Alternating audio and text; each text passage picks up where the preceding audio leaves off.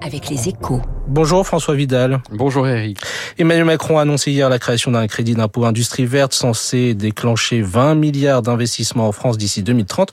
Une bonne nouvelle François.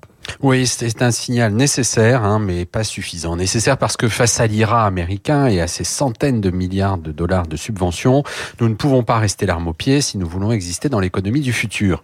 Si nous voulons avoir une chance d'attirer, nous aussi, les méga-usines de la transition énergétique, comme celle que le Taïwanais Prologium va installer à Dunkerque, il faut répliquer au plan d'aide massif déployé par Washington. Le problème, c'est que le crédit d'impôt annoncé hier aura une portée limitée. Il devrait permettre, vous l'avez dit, de favoriser une vingtaine de milliards d'investissements sur notre territoire d'ici à la fin de la décennie. C'est peu. Alors, bien sûr, hein, il s'inscrit dans un cadre plus large, celui de l'Union européenne, dont le dispositif en la matière devrait progressivement s'étoffer. Mais pour le moment, la riposte manque de souffle. D'autant qu'il ne concernera que quatre secteurs, les panneaux solaires, les éoliennes, les batteries électriques et les pompes à chaleur. Oui, les nouvelles centrales nucléaires ou les usines de semi-conducteurs notamment en sont euh, effectivement exclues. C'est l'effet d'un double verrou européen d'abord. Bruxelles a fixé précisément la liste des technologies vertes pouvant bénéficier des aides d'État que constitue ce crédit d'impôt.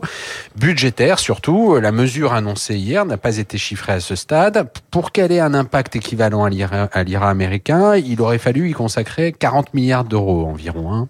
Mais on risque d'être très loin du compte, car le gouvernement a promis qu'elle ne pèserait pas sur les finances publiques, comme tout le projet de loi Industrie verte d'ailleurs.